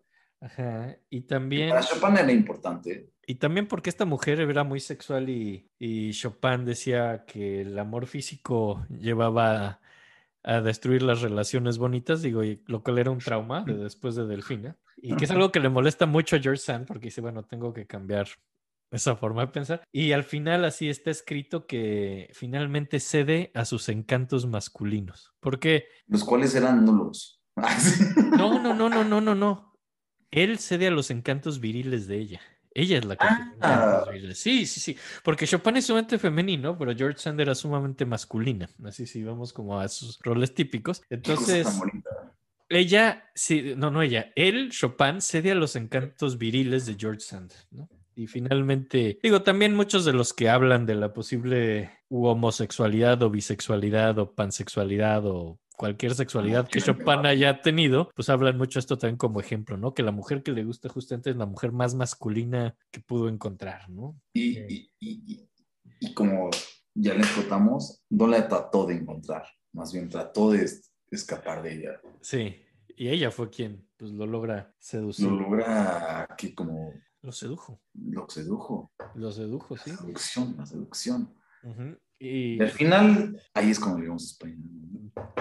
A nada. En el 38 ya están juntos. No sé cómo del Hay que hablar después de también- 37 al Hay que hablar de- 38. Hay que hablar de, de la calidad de salud de Chopin.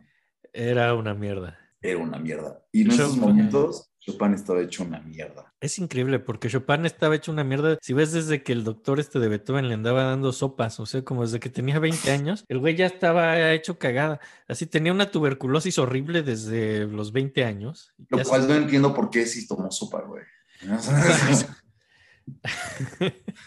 ¿Por qué Entonces- carajos estaba mal si tomó sopa? Empiezo a ver que, imagínate la escuela de medicina de esa época, vas y dices, ok, o sea, imagínate que llega un paciente tosiendo así de, ¿qué, qué puede ser el diagnóstico? No, pues no sabemos. Ah, ¿y ¿Qué hacemos? Dale sopa. Dale sopa. ¿Qué está Dale- tosiendo? ¿Sangre? ¿Está tosiendo sangre? Ok.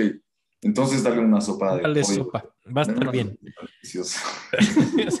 era como, eran dos opciones, o le, de bueno, ¿y qué tal así que está como triste? Ah, pues entonces le haces una sangría, le quitas como la mitad de su sangre para que se salgan los espíritus y la bilis negra. Güey, ¿qué es Está maravilloso, está maravilloso. Estudiar medicina seguro duraba como cuatro meses la carrera. Me encanta la funcionalidad de esa medicina, porque venga, los pacientes que funcionan son los que van a ver bien, ¿sabes? Así de, ¿sabes qué? Si no sirve la sopa, así sácale la mitad de su sangre. Ok. Es como básicamente para Claro. todo. Jalo, jalo, jalo. pero, pero bueno. Entonces Chopin estaba muy mal de salud y conoce a esta mujer y, y pues les recomiendan ir a un clima cálido y a ir al sur porque pues, Y al fin llegamos a España.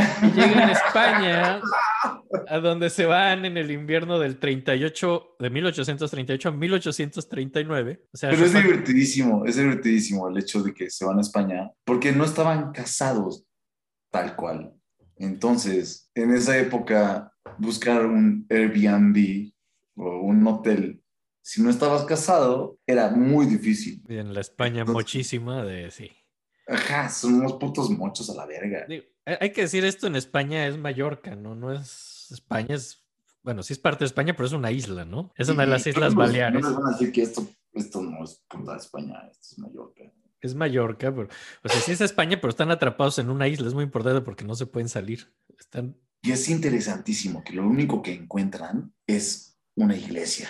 Y se quedan, se quedan a dormir en una iglesia pero por meses, porque por meses. Y este vato muriéndose, estando con una mala, con una mala salud. Y de las peores cosas que le puedes dar es dormir en una iglesia, ¿no? Donde no, el problema es que pues iba por el calorcito y así, pero de pronto y empezó bien, como que decían, ah, este lugar está muy rústico y pues no tiene violetas ni cosas así elegantes, pero ok, tiene bonita naturaleza. Pero pues Claro. luego ¿no? O sea, como dijeron, Puede, Ok, ok, está chistoso, está rústico. Pero después empezaron los climas culeros y se puso peor. Y, y la gente los rechaza mucho. O sea, entre que no estaban casados y que el güey lo veían como tuberculoso contagioso. Y la morra vestida como hombre. Ajá, la gente de. Mallorca los rechaza y pues acaban, sí, encerrados en una iglesia húmeda que se estaba descarapelando y que además les cobraron que se descarapeló así como si fuera su culpa. Es que me encanta porque yo no puedo dejar de imaginar a Chopin diciendo como, este es un lugar perfecto para hacer música triste. Así. Y, o sea, es, es de esos, es de esos años más prolíficos. Y sí, sí, sí. Y hay por ahí una cita que hice. Y entonces es ahí que tuve un, un resfriado muy severo. Tres doctores, los más renombrados de la isla, fueron llamados para revisarme. Uno olió lo que escupí. El segundo, el segundo tocó lo que escupí y el tercero sonó y escuchó cuando escupí. El primero dijo que me iba a morir. El segundo dijo que me estaba muriendo y el tercero dijo que ya me había muerto. Y mientras tanto, vivía como si ya estuviera muerto. O sea, se lo estaba pasando muy mal Chopin, básicamente. Chopin siempre se le pasó mal en general. Pero se lo Desde que se estaba- murió su hermana, creo que nunca fue feliz. Ya, pues, como que ahí medio... Cuando imitaba a Lista, a lo mejor por 10 minutos estaba contento, pero... sí, exacto. Ya se echaba unas chequitas y... Ajá, y luego escribía de Sonreía. la, así, de, las, de, de la desdurca de... Pero no eran chelas, vez era, yo qué sé, ajenjo con un poquito de opio o lo que sea. Pero pues ahí realmente pues, se la pasaba muy mal y se la pasó muy mal en Mallorca. Y suena que fueron años porque, pues, porque hizo excelentes piezas ahí. Hizo algunos de los scherzos que son maravillosos y pues más que nada hizo, ¿no? Pero lo más importante que hizo en Mallorca son los preludios, que son 24 preludios, lo cual es evidentemente un tributo a Bach, que Bach tiene esta pieza, clave bien temperado, donde hay 24 preludios y 24 fugas. Digo, no son como los de Bach, los de Bach exploran las tonalidades, estos básicamente exploran emociones, tienen como un rango emotivo enorme, explora todo tipo de emociones Explorar las emociones en Mallorca. son sumamente cortos y cada preludio como que explora una emoción y se acaba. Hay unos que duran segundos, ni siquiera minutos. Y Son preciosos. sí, y es de la mejor música que hizo. La escribió en Mallorca y pues creo que este es el momento de poner un preludio. Vamos. Sí, sí. A, a poner evidentemente uno de los dramáticos, porque pues los felices, pues, pues, estamos hablando de Chopin y es como padre hablar de cómo era bien sufrido el güey. ¿no? y son hermosos, disfrútenlo, por favor. Sí, es, es de lo mejor. Es una de las rolas más preciosas. Chopin es un musicazo. Este es, este es de los famosos y es de los así como hiperdramáticos. Pues, nietos, sobrino, espero que estén tristes. Porque está tristísima la música. Eh, Hay, hay preludios más felices también, digo, pero pues obviamente no los íbamos a poner porque pues, estamos haciendo un capítulo muy dramático. Y después, básicamente, de España, de su novia que se vestía de hombre, creo que no hay tanto que contar, ¿no? No, es sí. La música. Sí, de hecho pasa aquí algo muy interesante también en la isla. Hay un rumor muy, muy sórdido, porque hay que decir, no solo se fueron Chopin y George Sand, se, fue, se llevaron a sus hijos. Tiene George Sand, como ya dijimos, dos hijos, Maurice y Solange, un hombre y una mujer. Verga, yo no sabía eso. ¿eh? Sí, sí, tiene dos hijos. Y hay un rumor de que en la isla, Solange, la hija, como que era una adolescente rebelde, y una de sus maneras de rebelarse es seducir a Chopin, ¿no? Así en su Ah, sí, claro. Y de ahí vienen las cartas de ella, que son de las que y- y al parecer-. Pues sí, lo seduce y Chopin se deja seducir. Y- Obviamente, porque, porque músicos son de la verga. Y, pues. Y esto es horrible para George Sand, quien de pronto se ve forzada a competir con su hija. Y lo que hace es, de- después de les cuesta un chingo de trabajo salir de la isla, hay mal tiempo, no hay barcos, se sienten muy mal. Even- la situación, güey. eventualmente logran irse a Barcelona en un barco de puercos y ya luego llegan a Marsella, Génova y finalmente eso, güey. En febrero del 39 logran regresarse y, y lo que hace antes que nada George Sand al regresar a París es casar a Solange. La casa con cualquier güey que encuentra para que ya no esté seduciendo a Chopin Y Que, que- que de las cartas más interesantes que hablan sobre Chopin son, son justamente de la hija. aquí, pues es todo lo de la hija. Después es un poco. Hay muchos años que siguen juntos después de esto todavía. Antes de que todo lo de la se hija. separan, ¿no?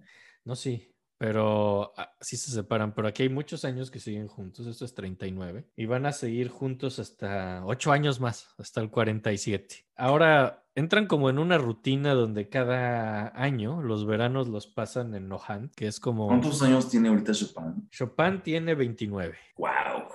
Es muy joven, pero ya se siente pues, como si fuera un don así de 70, ¿no? Así con su, tuberculosis.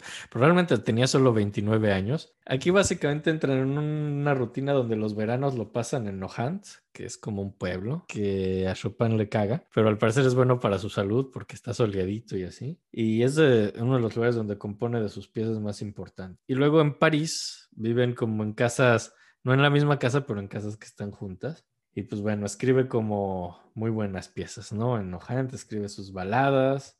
Realmente estoy emocionadísimo por saber qué vas a poner al final. Ah, estaba pensando, ah, bueno, sí, sí sé qué voy a poner, pero de hecho... Ya no le queda mucho tiempo a Chopin porque No. tuberculosis. Y pues bueno, tiene ahí como una relación medio rara con George Sand, siguen juntos, pero pues de pronto en Nohant llegan más familiares, llega un hermano de George Sa- Sand que es alcohólico y dice groserías, entonces le cae mal a Chopin. Y... porque era muy respetuoso. Ajá. Y en el 39 lo invitan a tocar ante el rey, que es Luis Felipe en esa época, y toca, es un concierto que tocan tanto Chopin como Moshels, que es otro muy buen pianista de la época, y tocan piezas a cuatro manos y tocan piezas de Chopin y de Moshels, y al final el rey les decide hacer regalos a los dos, y a Chopin le regala, le regala como unas copas de oro así muy elegantes, y a Moshels así solo le regala como una maleta.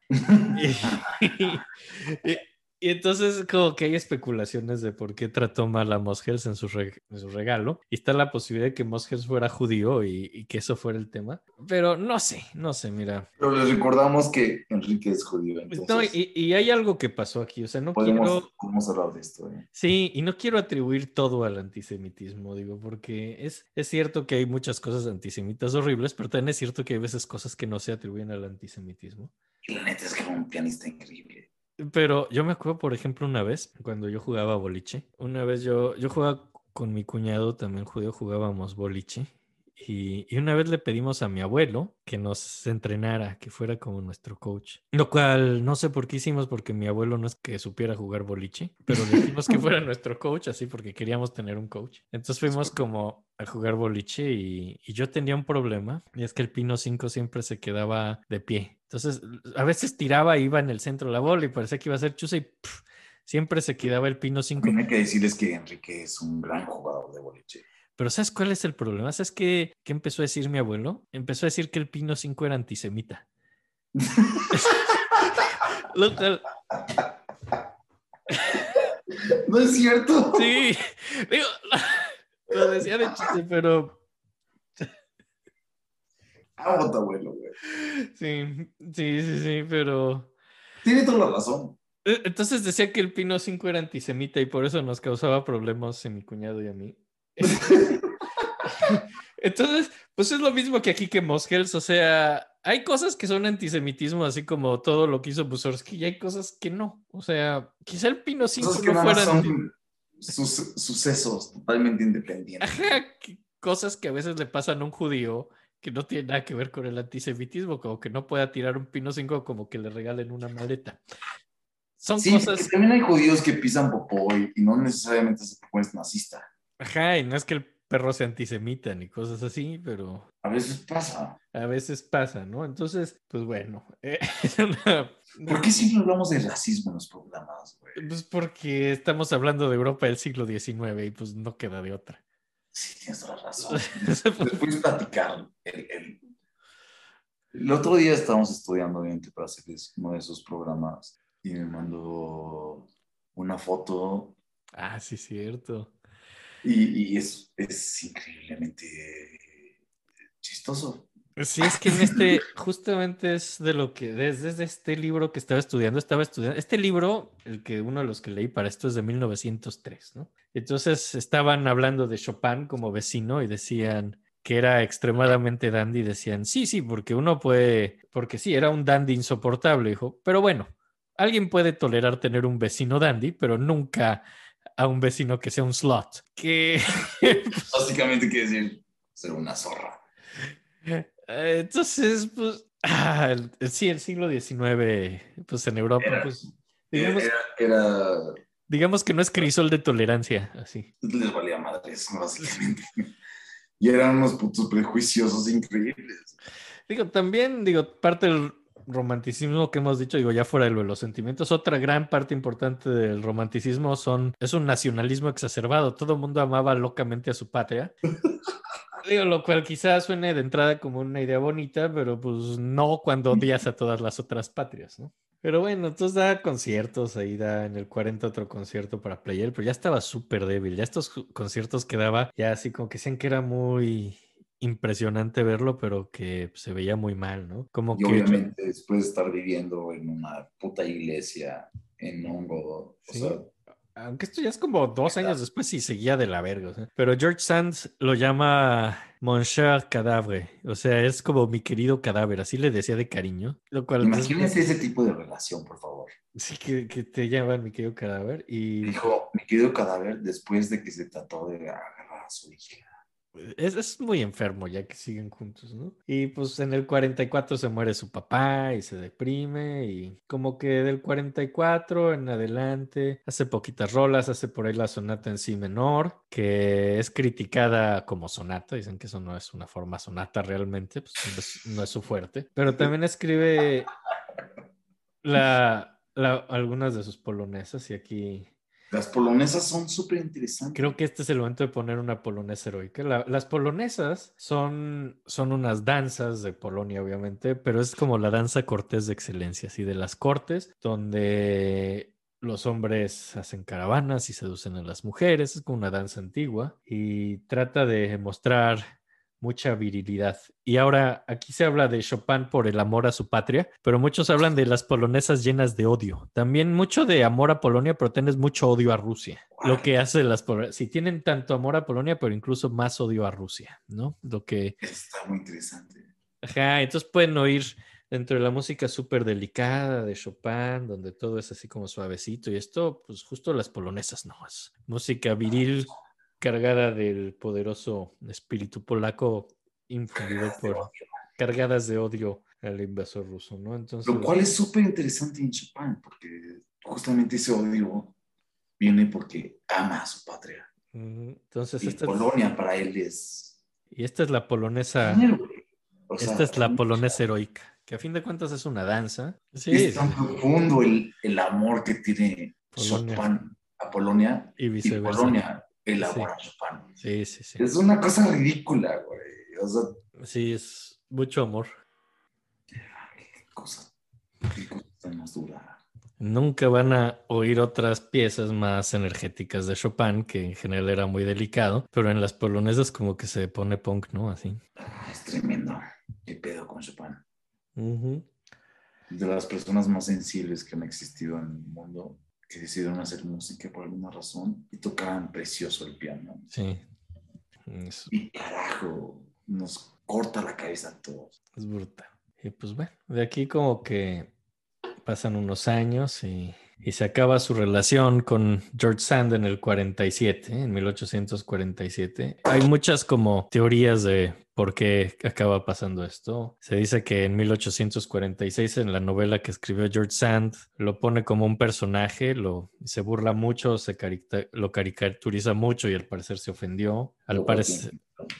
Al parecer también hubieron peleas con los hijos, se peleó con el hijo de George Sand. Al parecer también George Sand se peleó con su propia hija, con Solange, y, y Chopin se puso del lado de la hija y no de ella. Entonces hay como muchos rencores, muchas ofensas, Cosas espantosas. cosas muy feas, hay nuevos amantes, los dos agarran otros amantes. Chopin empieza a tener ondas ahí con Pauline Viardot, que es como una mujer muy promiscua, que era casada y también era Pero- amante Pero, de... pero por favor, no olviden que Chopin todo este tiempo está siendo una persona muy enferma, Muy enferma. muy enferma, o sea, físicamente está Muy, mal. muy dañado, sí. No, y esta mujer con la que está es la amante de Turangev, del escritor ruso. Y bueno, tenía muchos amantes, Polan Viardot y... pues, Estuvo con Polanc. no, no, Polan Viardot, así se llamaba la señora esta. Ah, perdón. Sí, no, no. No, no, Polanc no había nacido. Además, no, no, no. Y, y pues ya, entonces están como estas peleas, no se entiende bien qué pasa. Eh, cuando empezaron a estar juntos, de la Croix les había hecho un retrato así muy bonito, que de hecho como las imágenes más famosas de Chopin, es la que es del retrato de la Croix. Como que rompen el retrato, lo cortan, ¿no? Y, y ya para no estar juntos. eh, Y ahorita pueden ver el retrato de Chopin en, en París, está en el Louvre, y, el- y la parte de George Sand está en Dinamarca, en un museo de Dinamarca en Y sus Copenhague. páginas favoritas de internet. Así es. Está en todos lados ese dibujo de Chopin. Si no, igual lo vamos a poner en el Instagram. Y pues se ofende mucho y Chopin acaba muy enojado con ella y no la deja, no la deja ir a su lecho de muerte. Pues bueno, ya que acabó con Chopin, pues ya le queda poco tiempo de vida. Y intenta volver a hacer otro como Round 2 con Delfín. Con Delfín, ¿eh? Fin, del fin Sí. hasta el fin. Yo creo de- que que. Por eso es Delfín hasta el fin. O sea, porque ahorita que iba a morir, así regresa con Delfina. Y aquí es donde le escribe la rola de la Disdurk. De hecho, esa- el vals que pusimos lo, es- lo escribió en esta época, no antes, pero pues había, como ya habíamos hablado de todo, las bromillas así del juego de palabras, pues por eso pusimos el vals, pero realmente lo escribe.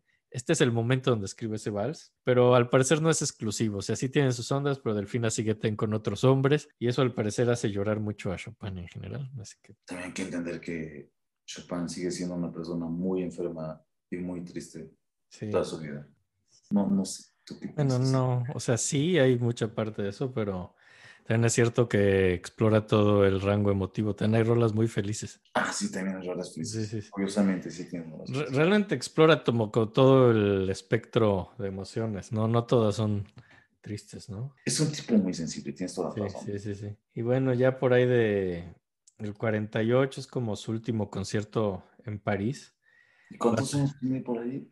Eh, pues, 38. Y es donde estrena la sonata para piano y cello, que es interesante en el sentido de que usó otro instrumento, que es algo que casi jamás pasa. Si ven así como desde que hizo sus conciertos así de para piano de muy chavito, casi nunca usaba otros instrumentos. Pero aquí en Francia hay como otra especie de revueltas y una pequeña revolución y escapa a Londres, ¿no? Con mucha muchos otros artistas y músicos, muchos escaparon a Londres. Se va a vivir, vivir a Londres donde es sumamente miserable, ¿no? Eso sí, es una ciudad que detestaba. Y es justo lo peor para su enfermedad, es un lugar muy húmedo y muy frío, que es lo peor que le puedes hacer a un tuberculoso, justo- que es justo lo que le dio en la madre en Mallorca, es lo mismo que pasa en Londres, ¿no? Y bueno. En 48 ya está establecido en Londres y pues como que toda la sociedad elegante está muy emocionada con él, lo cual le no le gusta porque ya se siente muy mal y ya solo quiere descansar, pero todo el mundo lo quiere llevar de un evento social a otro, lo que está del carajo ya. Y pues ya ni podía moverse, lo tenían que cargar, ¿no? Entonces iban cargando a Chopin de un lado para otro para hacer cosas sociales. Qué espanto, güey. Es súper feo y además en esta época escribe que odia dos cosas en particular de Londres. Escuch odia a la gente que toca acordeón, porque al parecer había como acordeones de Escocia y así, y odia el sonido de esa madre. Y odia a las mujeres y lo escribe así L-I-K, L-E-I-K, Lake, porque está burlándose con el acento británico. Odia que todas las mujeres que dicen que toca el piano como Lake Water, Lake Water. Dice que todo el mundo dice que él toca como Lake Water y que le caga que estén diciendo que toca como agua con ese acento y le caga el acordeón. Creo que está muy amargado también en Londres, ¿no? Ya le caga todo. Y es totalmente natural, no mames, que te estén cargando, güey. Se la pasaba de la verdad. Y tiene Lo esta- pasaba mal, güey. La- y una pues alumna de él que estaba medio enamorada de él, que se llama Jane Sterling, se lo lleva a Escocia, donde también pasa lo mismo, todo el mundo quiere conocerlo y es un cansancio social. Ahí lo que. Y ahí lo que escribe acerca de Escocia es que la gente, la gente es sumamente fea físicamente, pero lo compensan porque tienen muy buenos productos lácteos. Así, al parecer le gustan mucho los quesos de Escocia, pero la gente está fea, ¿no?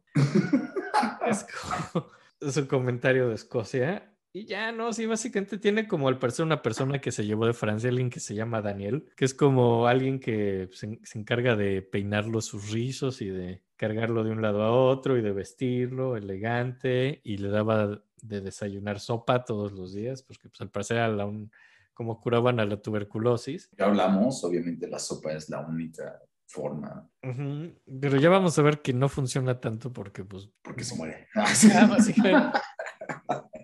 Da como un par de conciertos en Manchester y en Glasgow y pues como que no le va muy bien, está muy deprimido y cansado y como que quiere vestirse como dandy, muy elegante para hacer cosas y tarda como dos horas en vestirse, pero mientras lo hace se cansa y entonces ya solo se viste y se acuesta y se duerme porque pues está muy cansado, ¿no? Qué Y... espanto, suena espantoso. Es espantoso. suena horrible. Y pues ya en el 49 se regresa a París, ya no puede estar en ese lugar, detesta Londres, detesta Escocia. Y sigue extrañando, obviamente, Polonia, que es el único Sí. lugar que amado con toda su alma.